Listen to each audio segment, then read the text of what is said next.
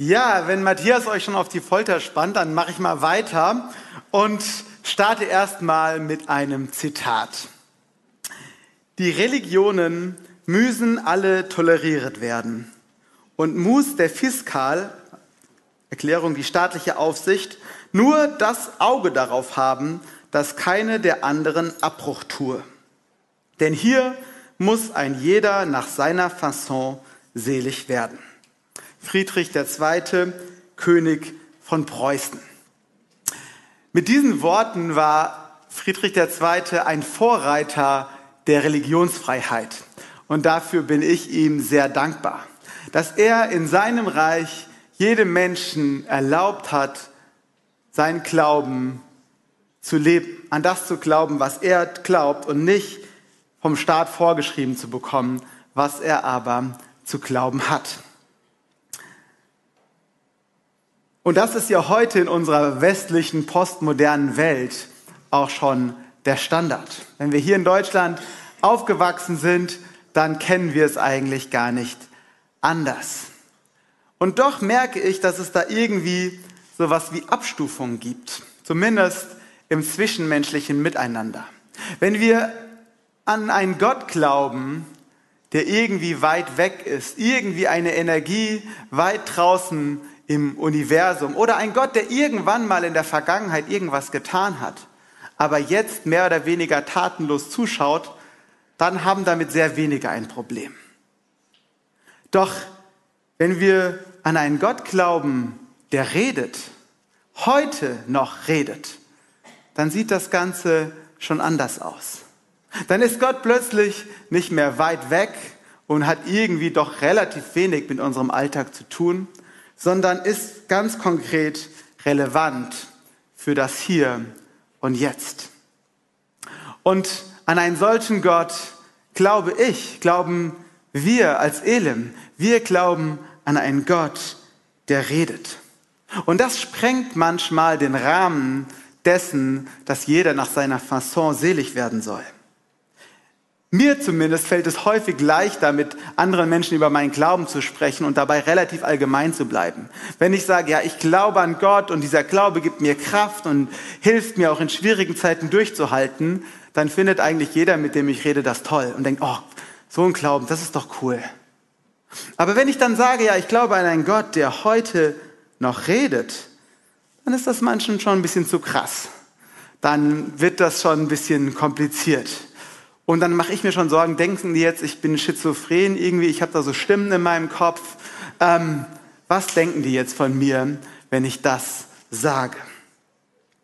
Und außerdem, wenn Gott heute noch redet, dann könnte er ja auch Sachen sagen, die mir überhaupt gar nicht gefallen. Genau diese Erfahrung musste auch Amos machen. Amos, das ist der Mann, um den es geht, Vamos Amos. Ähm, Amos lebte im 8. Jahrhundert vor Christus. Im Königreich Juda, äh, in einem Dorf namens Tekoa. Das liegt ungefähr zehn Kilometer südlich von Bethlehem. Das Reich Israel hatte eine Blütezeit gehabt unter den Königen David und Salomo. Doch dann wurde es aufgeteilt in zwei Teilreiche. Das Königreich Juda im Süden mit Jerusalem als Hauptstadt und das Königreich Israel im Norden mit Samaria als Hauptstadt. Doch beide Länder zusammen hatten nicht mehr die Größe des einstigen Reiches. Es war also ein gewisser Niedergang sichtbar. Und in dieser Zeit lebte Amos. Amos vom Beruf war er Viehzüchter, der nebenbei Feigen anbaute. Also der genaue Begriff dafür ist Maulbeerfeigenritzer. Offensichtlich war es damals so, wenn man Maulbeerfeigen angebaut hat, dass sie von alleine nicht richtig schön süß und reif wurden. Das heißt, man musste von Hand hingehen und jede einzelne der Feigen mit einem Messer anritzen. Erst dann haben sie die richtige Reife entfaltet. Also hört sich nach einem relativ anstrengenden Beruf an, so von Baum zu Baum zu gehen und irgendwelche Früchte anzuritzen. Aber es war ein Beruf. Er war Viehzüchter oder Schafzüchter, man weiß es nicht genau und Maulbeerfeigenritzer. Doch in diesem Alltag, in diesem gewohnten Leben passierte plötzlich etwas Unerwartetes, passierte etwas, was sein ganzes Leben auf den Kopf stellte. Und das war, dass Gott redete. Gott sprach. Geh und weissage meinem Volk Israel. So berichtet es Amos selbst in Kapitel 7, Vers 15. Das war das Reden Gottes. Er war eigentlich ein Tierzüchter.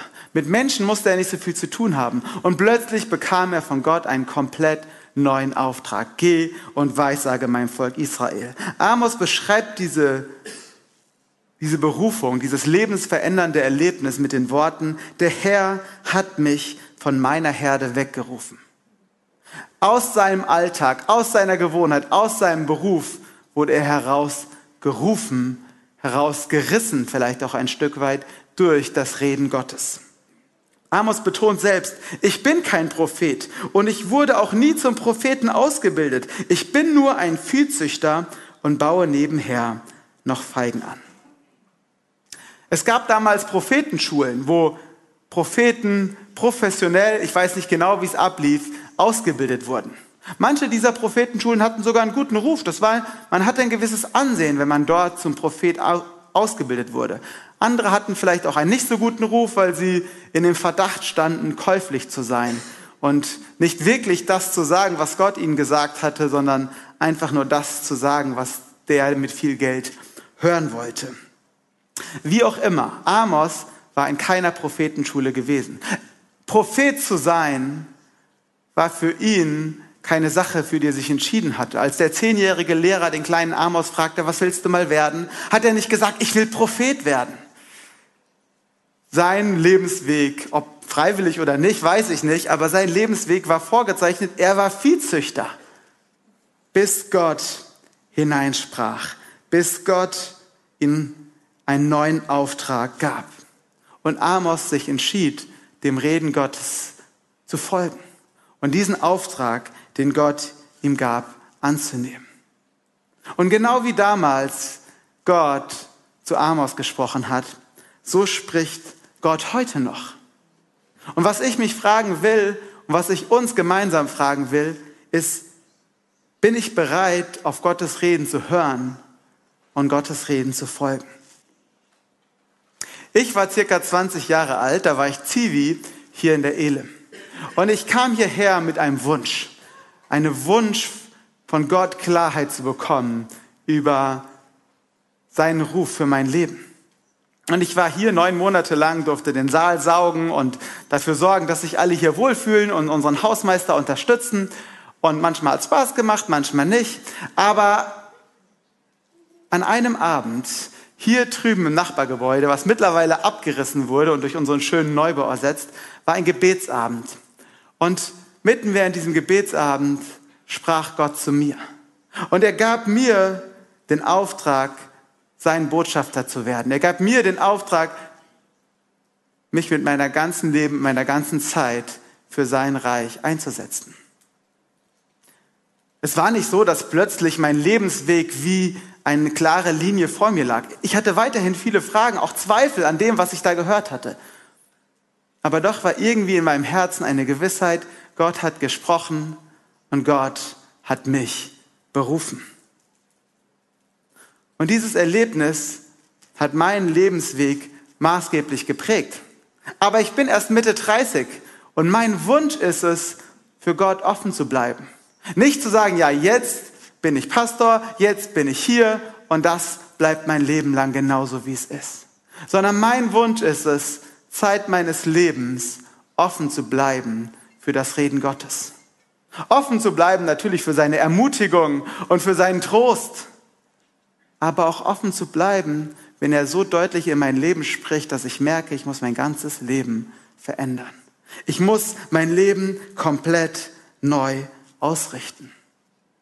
Und das ist die erste Botschaft von Amos, sein persönliches Zeugnis. Er war bereit, sein ganzes Leben zu ändern, weil Gott gesprochen hat. Und ich möchte uns fragen, ich möchte dich fragen, wie sieht das bei uns aus? Sind wir offen für das Reden Gottes? Was würde passieren, wenn Gott so in unser Leben sprechen würde? Haben wir überhaupt ein Interesse daran, dass Gott so zu uns spricht? Oder ist unser Leben schon so in festen Bahnen und wir sind eigentlich ganz zufrieden damit, dass wir gar nicht bereit wären, was zu ändern, wenn Gott spricht? Amos jedenfalls war bereit. Er veränderte sein Leben, er verließ das Königreich Juda, ging in den Norden ins benachbarte Königreich Israel, um dort dem Volk Israel Gottes Wort weiterzugeben. Durch diese Entscheidung leitete Amos gewissermaßen eine neue Epoche ein. Amos ist der erste Schriftprophet der Bibel. Schon vor Amos hat es andere Propheten gegeben. Es gab Samuel, es gab Elia und Elisa, die im Auftrag Gottes zum Volk Israel sprachen. Doch Amos ist der erste, dessen Prophetien gesammelt und aufgeschrieben wurden und die wir bis heute lesen können. Im Alten Testament finden sich insgesamt 16 Prophetenbücher und Amos ist im Inhaltsverzeichnis zwar nicht der erste, aber er ist der erste in der Chronologie. Und nach ihm folgten 15 weitere, deren Worte wir bis heute lesen können und die uns inspirieren und durch die Gott heute zu seinem Volk immer noch spricht. Anstatt eine große Herde von Tieren und schöne, viele Maulbeerfeigenbäume der Nachwelt zu hinterlassen, hinterlässt uns Amos Gottes Wort. Und bis heute ist er eine Inspiration für die Menschen, weil er sich entschieden hat, Gottes Reden nicht zu ignorieren, weil er sich entschieden hat, sein ganzes Leben zu ändern, als Gott gesprochen hat. In Amos 1 wird das Ganze historisch eingeordnet. Das sind die Worte von Amos, einem Schafzüchter aus Tekoa. Er sah Visionen über Israel, zwei Jahre vor dem Erdbeben, zur Zeit, als Usia König von Juda und Jerobeam II., der Sohn des Joasch, König von Israel war. Das war ungefähr 760 vor Christus. 760 und danach folgten viele weitere Propheten, die wir, die viele von uns kennen. Jesaja, Jeremia, Hesekiel, Daniel. Sie alle folgten in dieser neuen Ära, die Amos, ein relativ unbekannter Prophet, eingeleitet hat. Gott musste durch diese Propheten sprechen, weil die Leiter des Volks, sowohl politisch, die Könige, als auch geistlich, die Priesterschaft, sich von Gott abgewandt hatte. Und vielleicht, wenn sie sich nicht richtig von Gott abgewandt hatten, zumindest das Wesentliche aus den Augen verloren hatten. Und wir wollen uns in den nächsten Wochen als Elim mit diesem Reden Gottes zu Amos und damit auch zu uns beschäftigen. Und wollen gucken, was Gott uns als Elim dazu zu sagen hat. Denn wir sind überzeugt, dieses Reden Gottes ist heute noch sehr relevant und gerade heute relevant für unsere Zeit und für unser Leben. Und ich, wir wollen erwarten, dass Gott spricht, dass Gott heute spricht, dass Gott in den nächsten Wochen spricht, ganz konkret durch seinen Heiligen Geist zu unseren Herzen. Dass er uns Dinge sagt, um uns zu ermutigen, aber auch Dinge sagt, um uns zu ermahnen. Vielleicht sogar Dinge sagt, die unser ganzes Leben auf den Kopf stellen. Aber wir wollen uns für dieses Reden öffnen, denn wir glauben an einen Gott, der redet an einen Gott, der in Beziehung mit uns steht, der nicht nur vor vielen Jahren irgendwann geredet hat und darauf basiert unser ganzer Glaube, sondern der heute noch ganz konkret uns Wegweisungen geben möchte. Und unser Auftrag ist es, seiner Stimme Raum zu geben. Doch was spricht Gott eigentlich zu Amos? Warum redet er zu ihm? Was war damals los?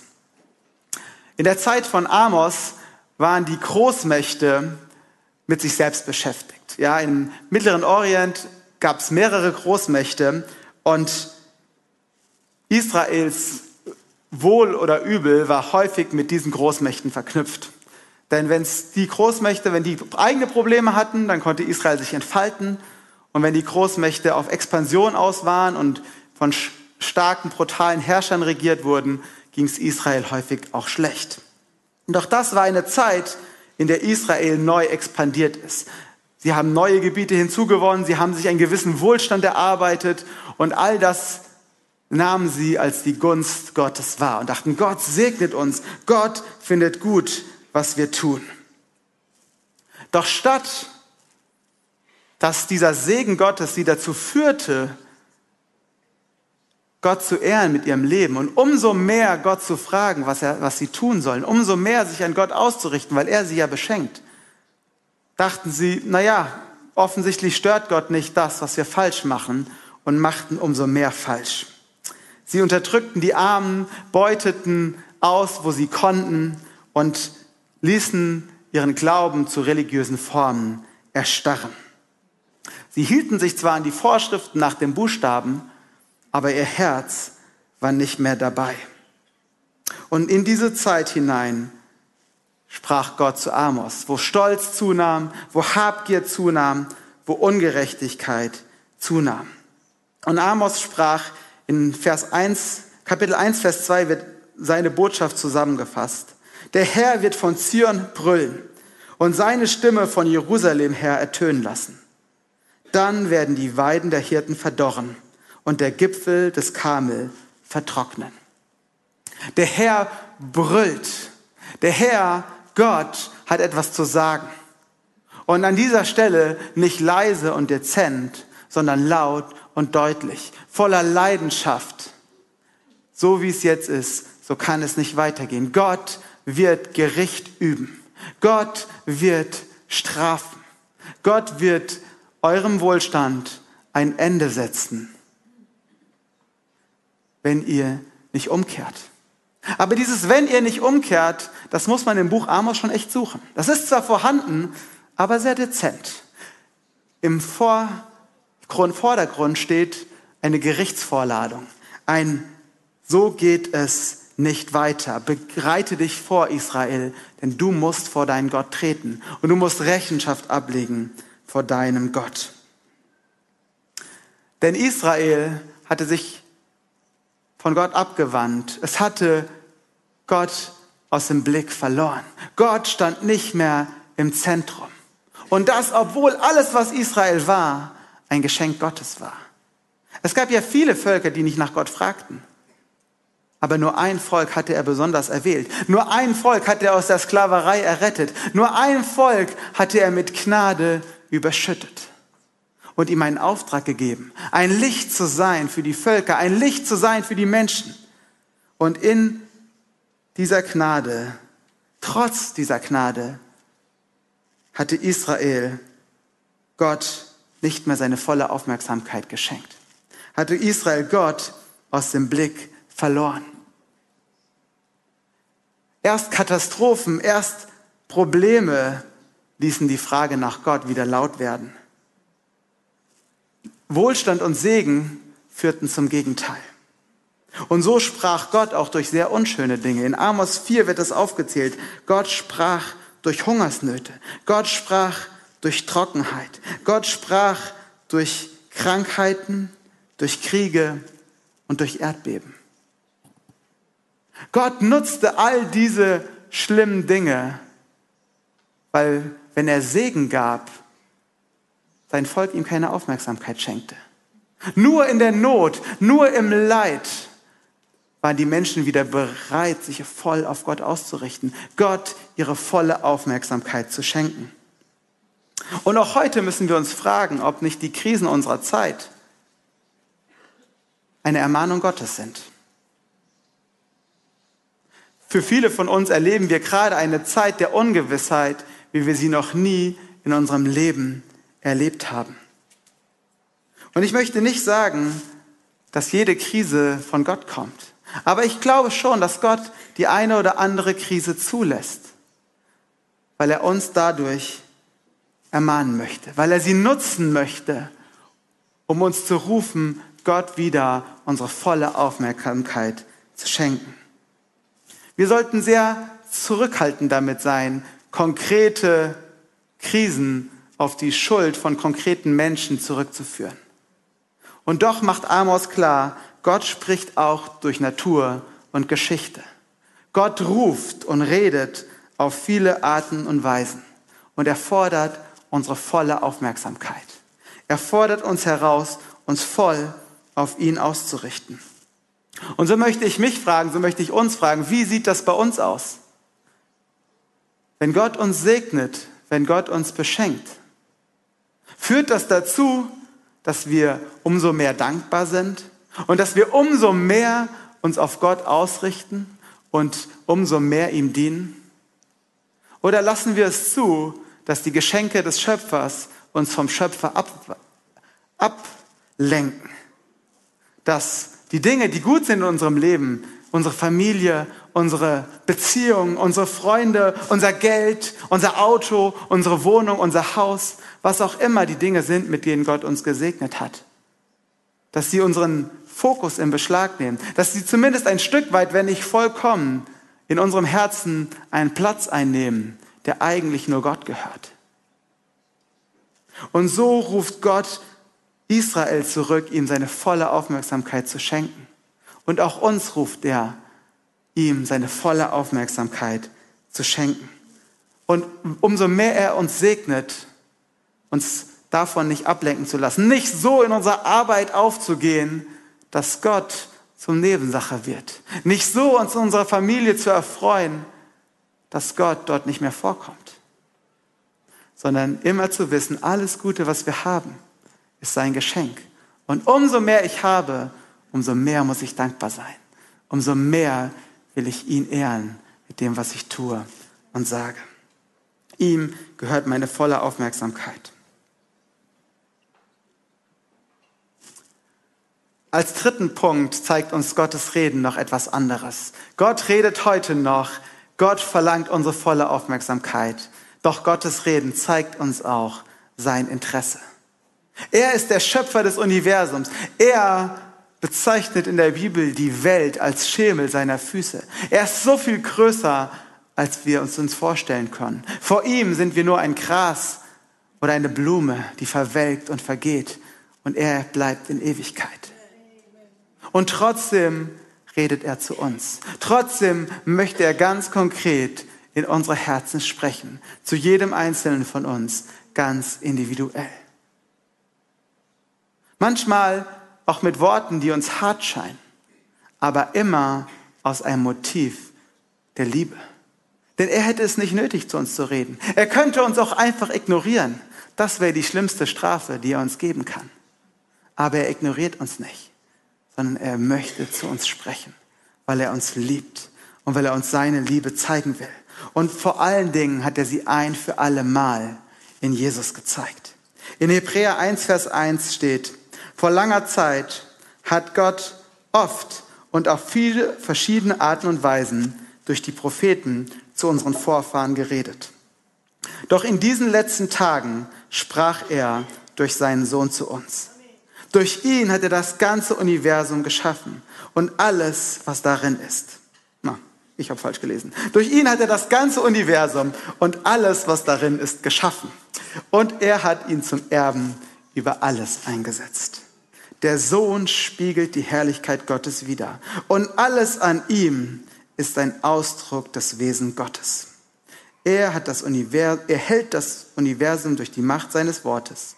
Nachdem er uns durch seinen Tod von unseren Sünden gereinigt hat, setzte er sich auf den Ehrenplatz an der rechten Seite des herrlichen Gottes im Himmel. Gott redet. Und niemals hat er deutlicher geredet als durch Jesus, der das menschgewordene Wort Gottes ist. Das Wort Gottes in Person. Die vollkommene Widerspiegelung, der vollkommene Ausdruck des Wesen Gottes. Und alles, was Gott spricht, können wir letztlich nur verstehen, wenn wir Jesus kennengelernt haben und ihm folgen. Denn in ihm zeigt sich Gott deutlicher als überall sonst. Und alles Reden Gottes verstehen wir vor allen Dingen dann richtig, wenn wir es aus der Beziehung zu Jesus raus verstehen. Ich schaue mit meiner Frau gerade die zweite Staffel von The Chosen. Ich weiß nicht, ob ihr die Serie kennt, eine Serie über Jesus, richtig cool und echt inspirierend. Und mich begegnet es immer wieder, auch wenn es natürlich nur ein Film ist und nicht eins zu eins mit der Bibel gleichzusetzen, auf keinen Fall. Und trotzdem ist es eine Inspiration, dort zu sehen, wie Jesus den Menschen begegnet. und darin das Wesen Gottes zu erkennen, darin das Reden Gottes zu sehen und zu hören. Und ich wünsche mir das, dass ich das niemals vergesse, dass wenn Gott redet, auch wenn es manchmal unangenehm ist, auch wenn es manchmal nicht so ist, wie ich es mir wünschen würde, sein Reden ist ein Zeichen der Liebe. Sein Reden ist ein Zeichen des Interesses. Er redet, weil er unser Bestes will. Er redet, weil er uns liebt. Und deswegen will ich offen sein für sein Reden. Ich habe uns zum Abschluss noch was mitgebracht, um, um uns was Kleines zu demonstrieren. Ja, ich habe hier mir vom Elim Café, übrigens herzliche Einladung, nachher ins Elim Café zu gehen. Ist richtig schön dort, wer noch nicht dort war. Nämlich Matthias das weg, er wollte euch gleich einladen. Ich habe es gemacht. Ich habe euch hier eine Pfanne mitgebracht, ja. Und wenn ich diese Pfanne nass mache, dann ist ja logischerweise Wasser in der Pfanne. Aber diese Pfanne hat eine Eigenschaft, sie hat eine Antihaftbeschichtung. Okay, das ist sinnvoll bei einer Pfanne, weil die Pfanne soll nicht den Geschmack des Essens annehmen und das Essen soll nicht den Geschmack der Pfanne annehmen.